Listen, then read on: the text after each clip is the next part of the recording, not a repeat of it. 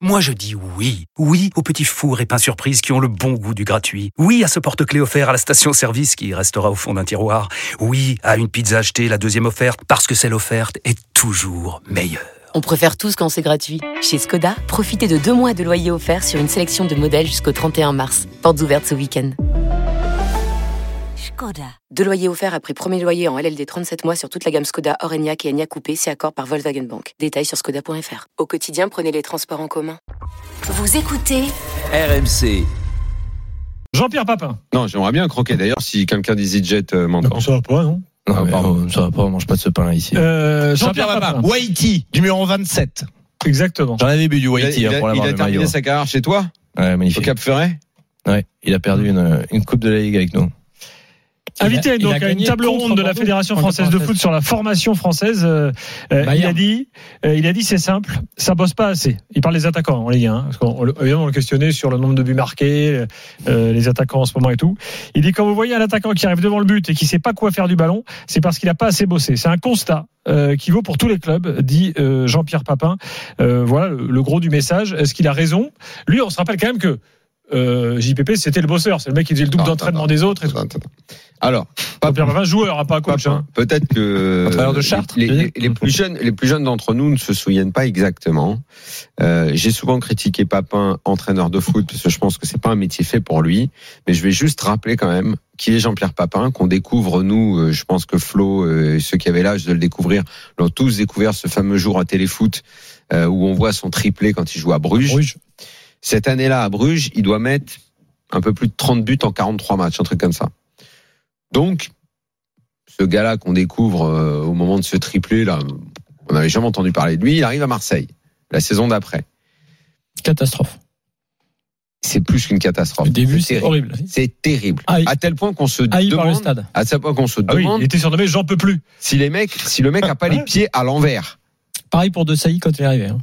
Non, mais à Bar- Restons Marseille, sur Papin. non, mais à Marseille, sur si tu veux, Papin. quand t'arrives, c'est, si ça sur marche Papin pas, parce que ça va m'amener à ce qu'il a dit. Pareil pour Mido aussi. Restons sur Papin parce que ça me, ra- euh, ça me ramène à ce qu'il a dit. Ce gars-là, qui était peut-être un buteur à Bruges, nous quand on le voit, même le premier match qu'il fait contre l'Irlande euh, au parc sur un terrain gelé, c'est vrai, mais quand il va au ballon et tout, hein, on se Mais dit, attends, mais ce gars-là, j'ajoute- techniquement, mais c'est zéro de chez zéro. 86. Premier match Il va à la Coupe du Monde. France-Mexique. Non, France-Canada. France-Canada. Canada, au il Mexique. marque. Non, il marque, mais avant, Hum. il rate. Mais c'est Tout. c'est dément. Et nous, on Ce déteste qu'il rate, Papin. c'est On dément. déteste On Papin. dit, mais ce il est gars-là, nul. techniquement, mais c'est pas possible. On se dit tous, mais pourquoi pas moi? C'est à Léon et il marque Et à la ce mec-là, 86e. Ce mec-là est tellement un bosseur, Enfin, je crois. tellement un mec mentalement fort que ça devient un monstre. Mais parce qu'il travaille, donc c'est pour ça que j'en viens à ce qu'il a dit là, c'est qu'en matière de travail, s'il y a bien un mec qui sait ce que c'est de faire du spécifique, de rajouter des séances, de bosser comme un dingue pour f- cinq ans après, Papin, c'est Giroud. 86, 87, il fait le transfert à l'OM. 91, il est Ballon d'Or. Et il devient un attaquant européen incontournable, donc l'un des meilleurs, le meilleur l'année où il est le Ballon d'Or. Hum. Donc en matière de travail, T'as pas de bol sur le s'il y a un mec qui peut témoigner de ce 93. que c'est que de bosser devant le but et d'un gars qu'on voyait avec les pieds carrés, les pieds à l'envers, devenir un gars qui, quand il avait une occasion, il savait où mettre le ballon, il ratait pas les surfaces de pied, il choisissait la bonne. Ça veut dire qu'on peut progresser avec le travail.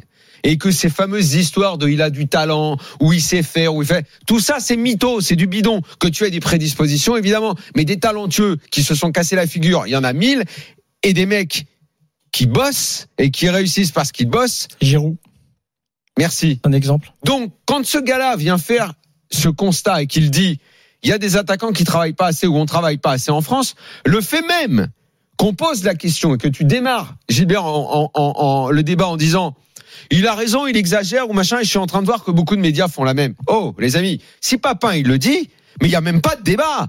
C'est qu'il le sait. Hmm. Et que s'il le dit, c'est que c'est vrai. On parle de Jean-Pierre Papin. Papin, euh, Ballon d'Or, euh, je viens de décrire qui était le personnage. Il n'y a pas à débattre. Le mec qui dit Papin, tu dis des conneries, ou Papin, tu trompes, non, fermez-la. Si Papin, il est, il est, alors il, il est passé dans les clubs en France. Encore une fois, je vous dis, en matière d'entraîneur, je pense que vraiment c'est pas fait pour lui. Néanmoins, il a des yeux. Donc, il a vu comment ça se passait. Maintenant, il est ambassadeur. Je veux pas savoir, mais ce qu'il fait, il sert à quelque chose, il sert à rien. Il a des yeux, il connaît le ballon quand même. Il le sait. Il a devant ses yeux.